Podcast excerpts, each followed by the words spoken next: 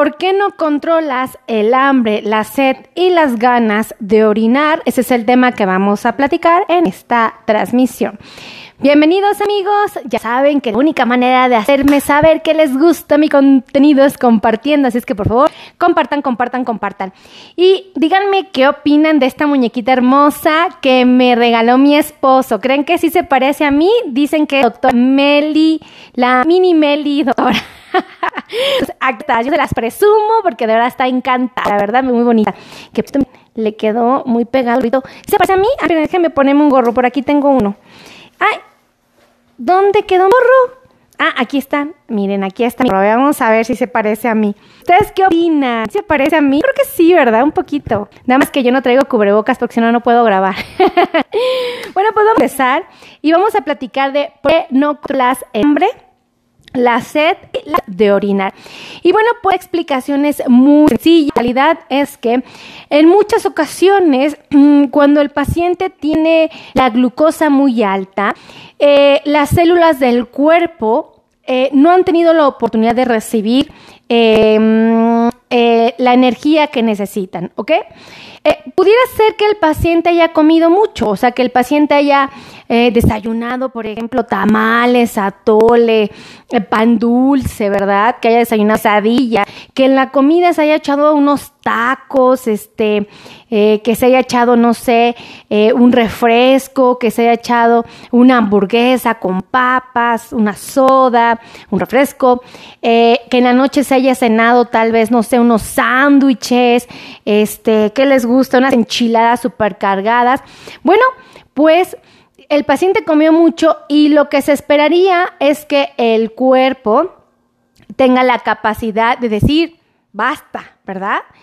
Y lo chistoso de esto, de cuando el paciente vive con diabetes, es que el paciente empieza o más bien continúa con mucha hambre, pero uno dice, no tiene sentido, doctora, o sea, ya desayunó mucho, ya comió mucho, ya cenó mucho y sigue teniendo hambre y su glucosa está elevadísima, o sea, como que no, ¿por qué no, por qué no está dejando de tener hambre? Porque todo el tiempo quiere estar eh, picoteando, hurgando la comida, echándose a la boquita. Bueno, pues la razón es muy sencilla, la célula le está exigiendo al cuerpo glucosa. Es decir, la célula necesita trabajar, necesita hacer todo para mantener con, vida el organismo, pero la célula no recibe la glucosa que necesita para convertirla en energía. Entonces, la célula deseosa de energía, eh, la célula eh, exige esa energía. Y lo que hace es que se la pide al cerebro. Y el cerebro recibe la información, el cerebro le dice, ok, necesitas energía, entonces vamos a pedirle al cuerpo que coma porque aparentemente no tiene glucosa. Entonces el cerebro le manda al paciente a comer, a comer, a comer, a comer, a comer, a comer, porque lo que pretende es que esa glucosa se meta a la célula. Pero ¿qué pasa? Hay carencia de insulina. hay carencia de la hormona que hace que esa glucosa se meta a la sangre, ¿no? Más bien que esa glucosa se meta a la célula. Entonces, eh, ¿Qué pasa con la glucosa? Se amontona, se amontona, se amontona y la célula sigue necesitando. Entonces vuelve a mandar al paciente a comer y es un círculo vicioso, come, come, come, come, come, come. Y el paciente tiene muchísima hambre. ¿Por qué razón? Porque muy probablemente la glucosa en sangre, ¿cómo está? Amontonada. ¿Estamos de acuerdo? Amontonada. Entonces, resulta que cuando está elevada la glucosa y la célula está pachorradita porque le falta energía, también a la célula le falta agua, ¿ok? A la sangre eh, que tiene muchísima azúcar, eh, pues obviamente no es adecuado que tenga tanta y muy inteligentemente el cuerpo dice, Vamos, y digo, obviamente todo esto es metafórico, ¿eh? porque pues obviamente si les explico con las moléculas, todo eso es bien difícil y pues la verdad hasta aburrido es. Entonces, eh, resulta que cuando el paciente está este, con la glucosa alta, La, glucosa, la sangre que lleva mucha glucosa, eh, consideran prudente integrar un poquito de agua a la sangre para que se diluya un poco y bueno, pues hagan de cuenta que se empieza a eliminar, ¿no? Entonces por el riñón la, tire.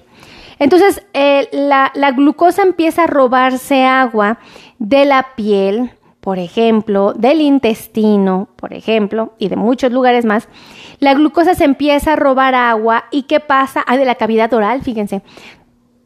Se empieza a robar agua para que pueda viajar la glucosa, ¿no? Y toda amontonada esté ligeramente menos amontonada.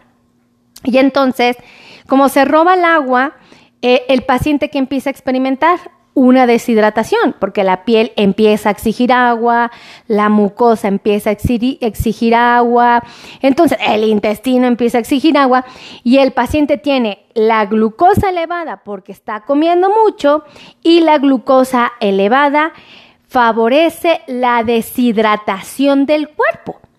Y un cuerpo deshidratado que exige agua. Entonces el cuerpo empieza a decir agua, agua, agua y el paciente está comiendo mucho y está tomando muchísima agua. Entonces el paciente no, no, deja de tener hambre porque la célula le exige que coma para que entre la, la, glucosa a la célula.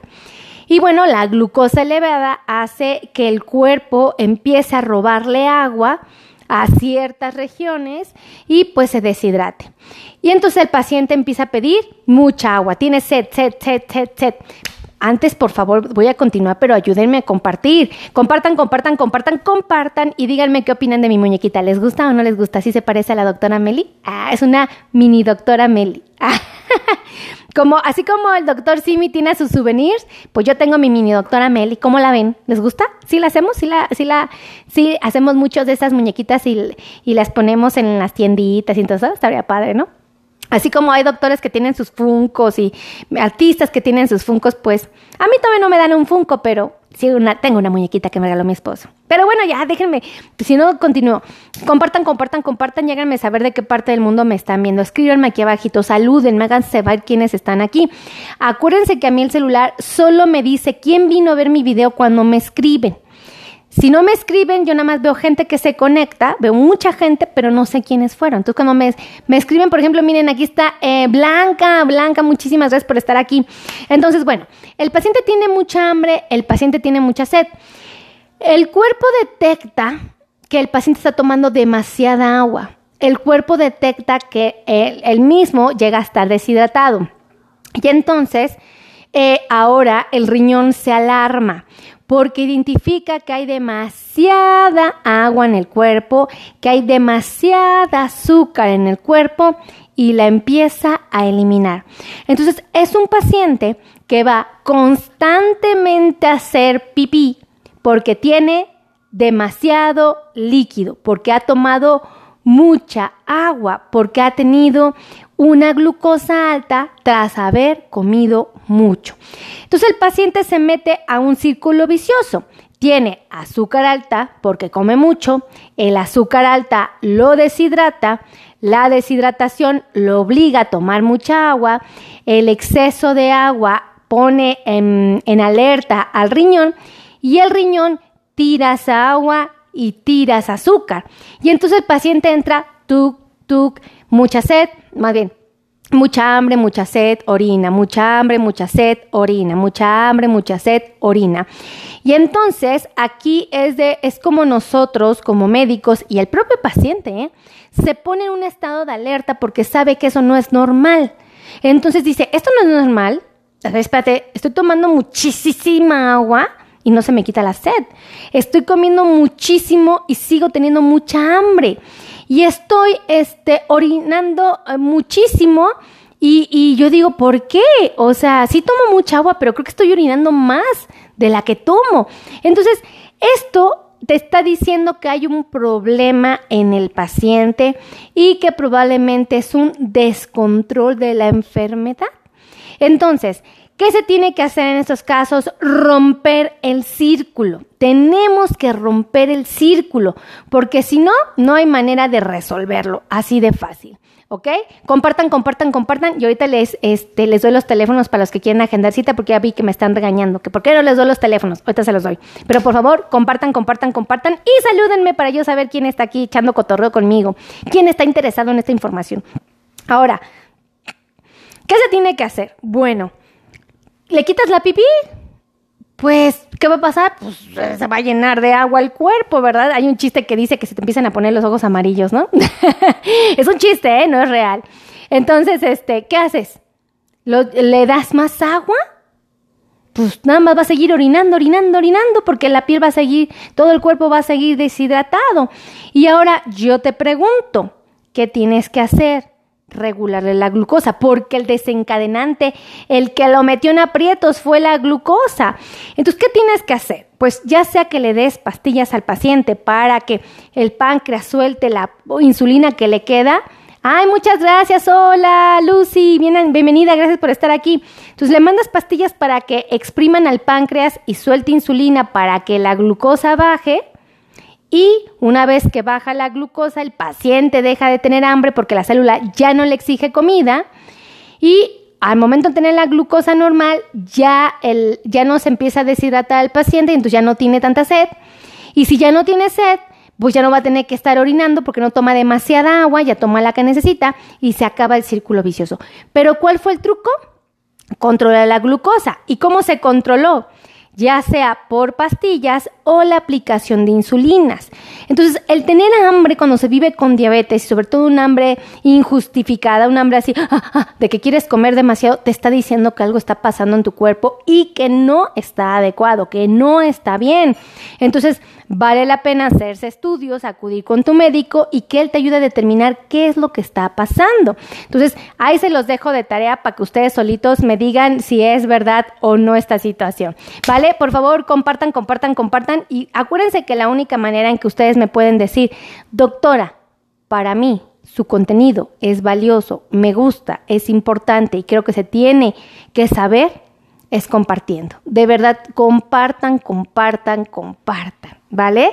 Y salúdenme, salúdenme por favor, ¿vale? Díganme saber quién vino porque ahorita que termine el live, este, me voy a poner a leerlos. Voy a, voy a, quiero saber quiénes son mis cuates, quiénes están en YouTube, quiénes están en Facebook, quiénes están en podcast, todos. Yo quiero saber todo. Entonces, bueno, ahí se los dejo de tarea, ¿verdad? ¿Qué otra cosa importante les quería platicar? Este, ah, los teléfonos para los que quieran agendar cita. Ahí les van 55 82 16 24 93. A ver, voy a quitar la bata porque creo que con la bata me, me menos me parezco a la Minimeli, ¿verdad? Y así sí, miren. Ah, ya somos, ahora sí nos parecemos.